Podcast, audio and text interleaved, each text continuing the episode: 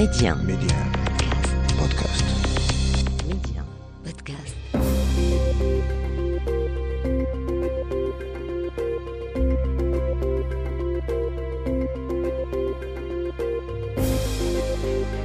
L'Afrique doit faire confiance à l'Afrique et le développement du continent passe par les Africains eux-mêmes avant tout.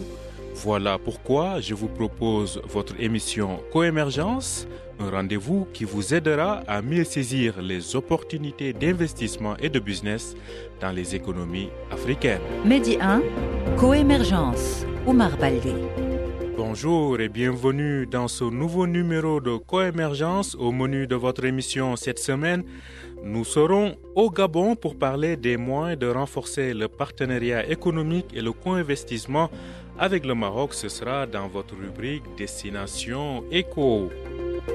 Du partenariat, il en est de même dans le domaine de l'efficacité énergétique. Notre invité y revient largement dans cette émission. Il s'agit du directeur général de l'Agence marocaine pour l'efficacité énergétique, Saïd Mouline. Renforcer le leadership féminin et l'autonomisation économique des femmes, c'était le thème principal de la deuxième édition du Forum de l'Ayoun qui vient de se clore dans la grande ville du Sahara. Vous aurez des réactions de participantes à cet événement. Quel est le menu de votre émission Tout de suite, les détails.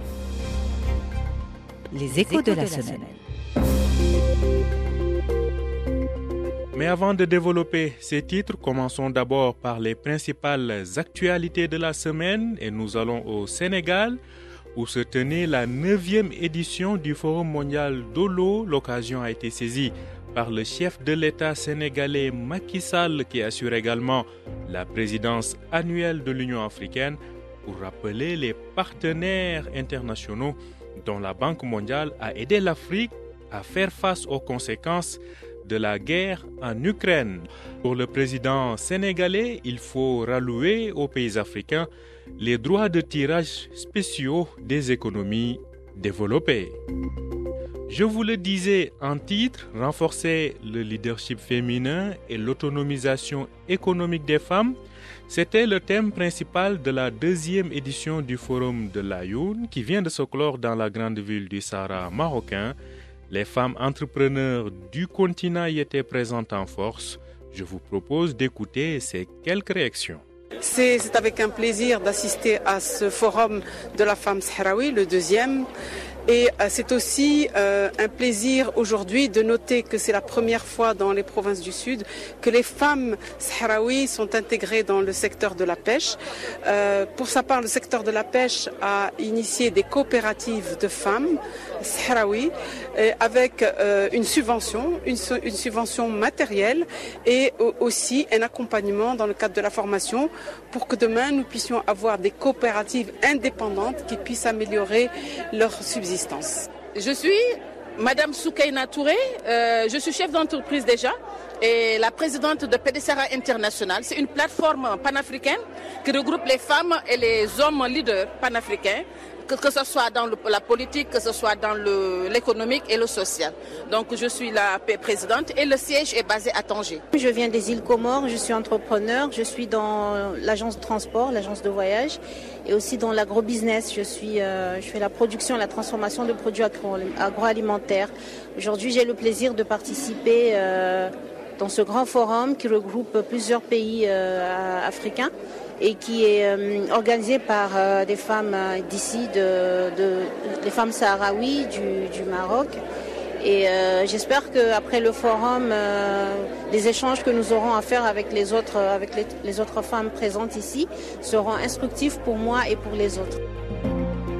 Et puis, sachez que Marrakech a également accueilli cette semaine une conférence internationale autour du thème mobilité académique et formation universitaire au service du développement de l'Afrique. Cette rencontre scientifique a été l'occasion d'aborder des thématiques liées à la qualité des formations universitaires au service du développement en Afrique, à la coopération multilatérale et aux partenariats internationaux.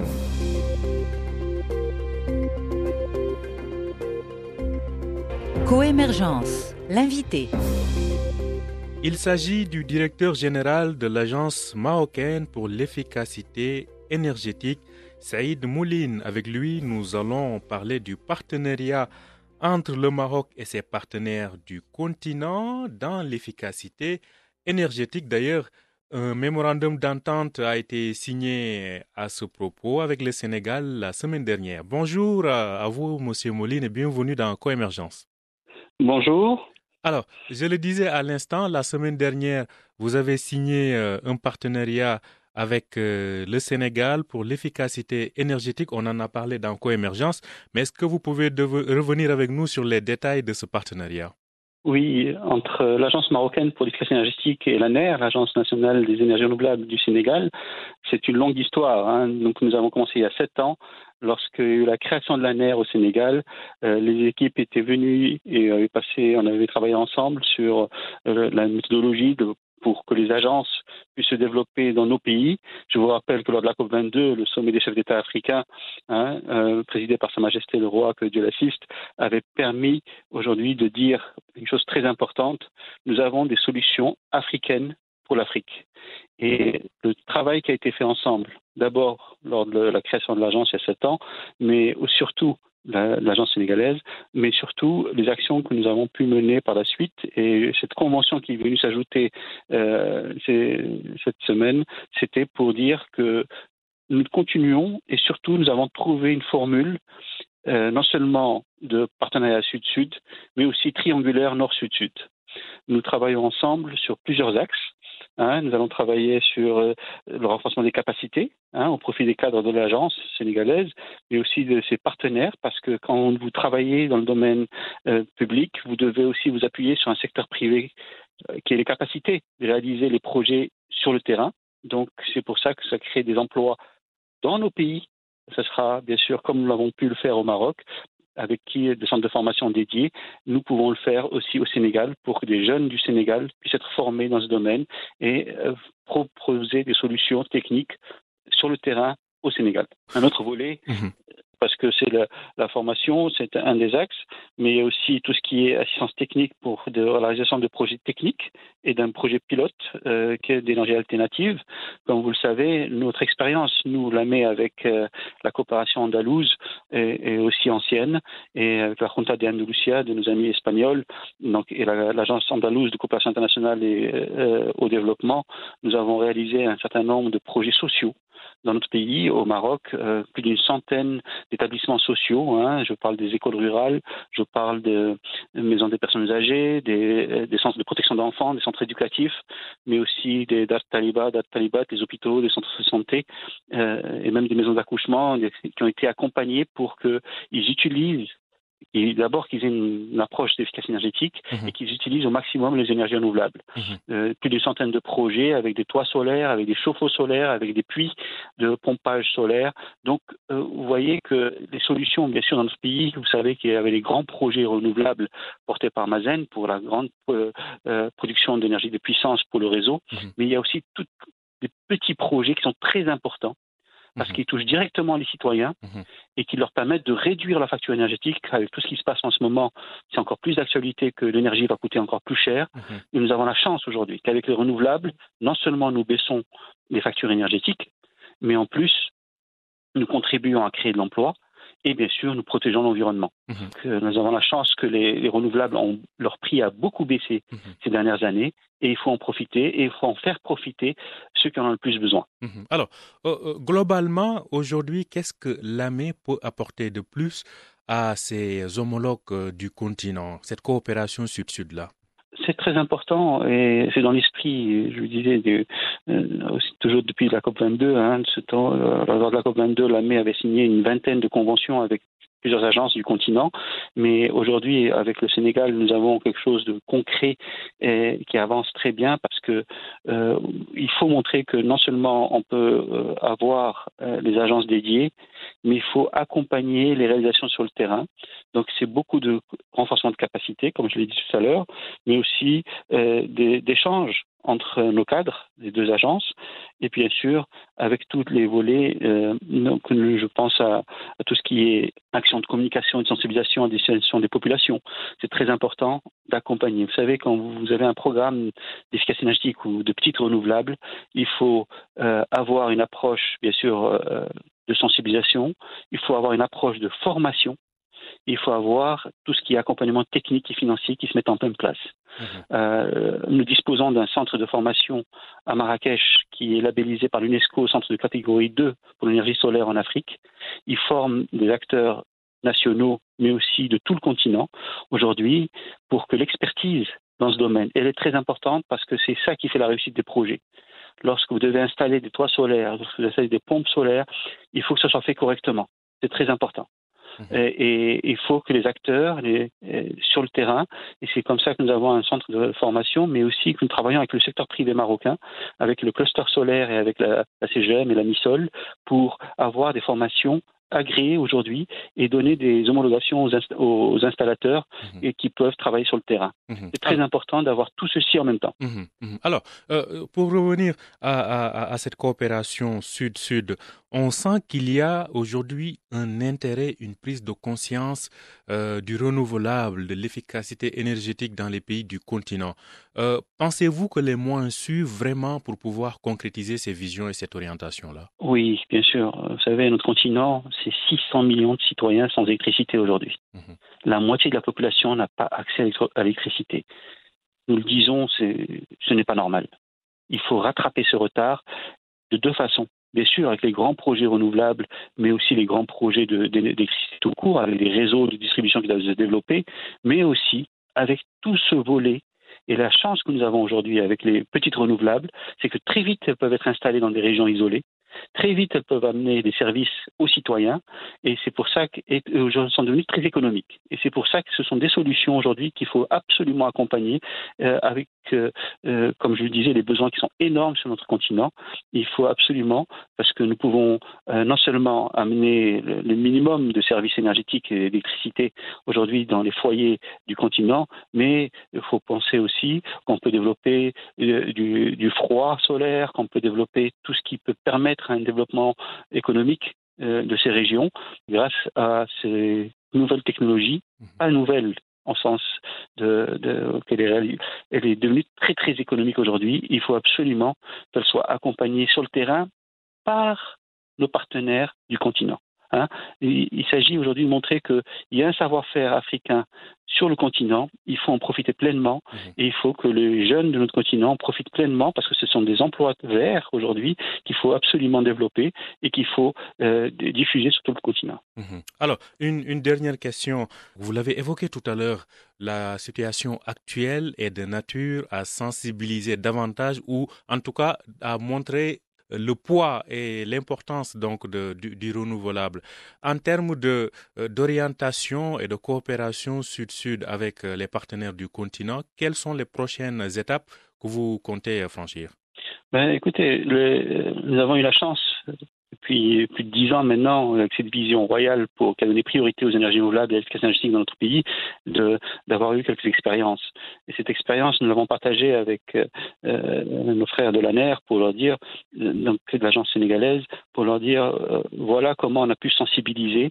Euh, vous savez, quand vous devez développer des projets, et des projets qui sont dans le cadre de projets pilotes, qui sont subventionnés, mais la grande majorité des projets, ce sont les citoyens qui décident d'investir dans ces renouvelables. Donc il faut les sensibiliser. On a eu l'expérience avec l'agriculture. Aujourd'hui, un programme mené avec le ministère de l'Agriculture, avec euh, le Crédit Agricole du Maroc, avec Temoul Flah, qui est une banque dédiée aux, agriculteurs, un programme de pompage solaire mmh. qui a permis de montrer que lorsque vous sensibilisez l'agriculteur, et c'est de tourner sur tout le territoire dans les champs d'agriculture pour montrer aux agriculteurs pourquoi une pompe solaire c'est intéressant, pourquoi c'est économique et pourquoi s'ils décident d'investir, c'est le choix qu'il faut faire. Ensuite, il faut avoir euh, les acteurs sur le terrain qui pour garantir que ce service est bien fait, parce qu'il n'y a pas pire qu'une pompe solaire qui ne fonctionne pas. Hein, pour montrer que quand elle est bien installée, quand elle est bien dimensionnée, mmh. eh ben ça marche. Mmh. En tenant compte bien sûr de la gestion de l'eau. Elle doit être dimensionnée pour ne pas gaspiller de l'eau. C'est très important, surtout dans le contexte actuel de notre continent, hein, parce que la problématique de l'eau est aussi importante que celle de l'énergie, sinon plus. Mhm. troisième point, le volet financier. Euh, je tiens à le dire ici, c'est avec les banques locales qui peuvent accompagner et qui ont financé aujourd'hui, et je tiens à les remercier ici, que aujourd'hui des, des, lignes dédiées à l'économie verte euh, spécifiques pour avec toutes les banques locales de notre pays et qui aujourd'hui accompagnent euh, ces investissements. Donc quand vous avez tout ça, ben, aujourd'hui nous avons 60 000 agriculteurs dans notre pays qui sont avec des pompes solaires, c'est 600 mégawatts de solaire décentralisé, hein, et qui aujourd'hui permet d'éviter d'utiliser d'autres ressources euh, parfois importées, souvent importées dans, sur notre continent. Mhm. Une belle donc expérience à partager à travers le continent. Merci à vous, Saïd Mouline. Je rappelle que vous êtes le directeur général de l'Agence marocaine pour l'efficacité énergétique. C'est moi qui vous remercie.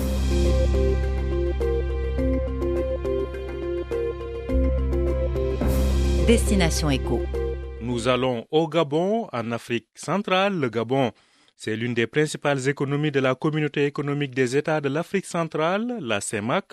Et comme chaque semaine, nous retrouvons Mustapha El Bourri, il est le directeur général du cabinet Best Afrique, pour son analyse sur l'économie gabonaise.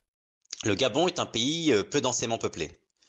Euh, en effet, pour une superficie d'environ 270 000 km, la population ne compte que 2 millions d'habitants. Euh, ceci est euh, principalement euh, dû au fait que 85% de son territoire est couvert par une très très grande forêt. Le Gabon possède également un des taux d'urbanisation les plus élevés du continent et même du monde. Plus de 4 Gabonais sur 5 vivent en ville. Les deux principales capitales, Libreville qui est la capitale politique et Port-Gentil qui est la capitale économique du pays, recensent à elles seules près de 60% de toute la population. Pour ce qui est de la situation économique du Gabon. Euh, le Gabon est un pays qui possède d'importantes ressources naturelles. Euh, c'est en effet le cinquième producteur de pétrole d'Afrique. Il a, enregistré en fait une très très grande croissance économique au cours de la décennie passée.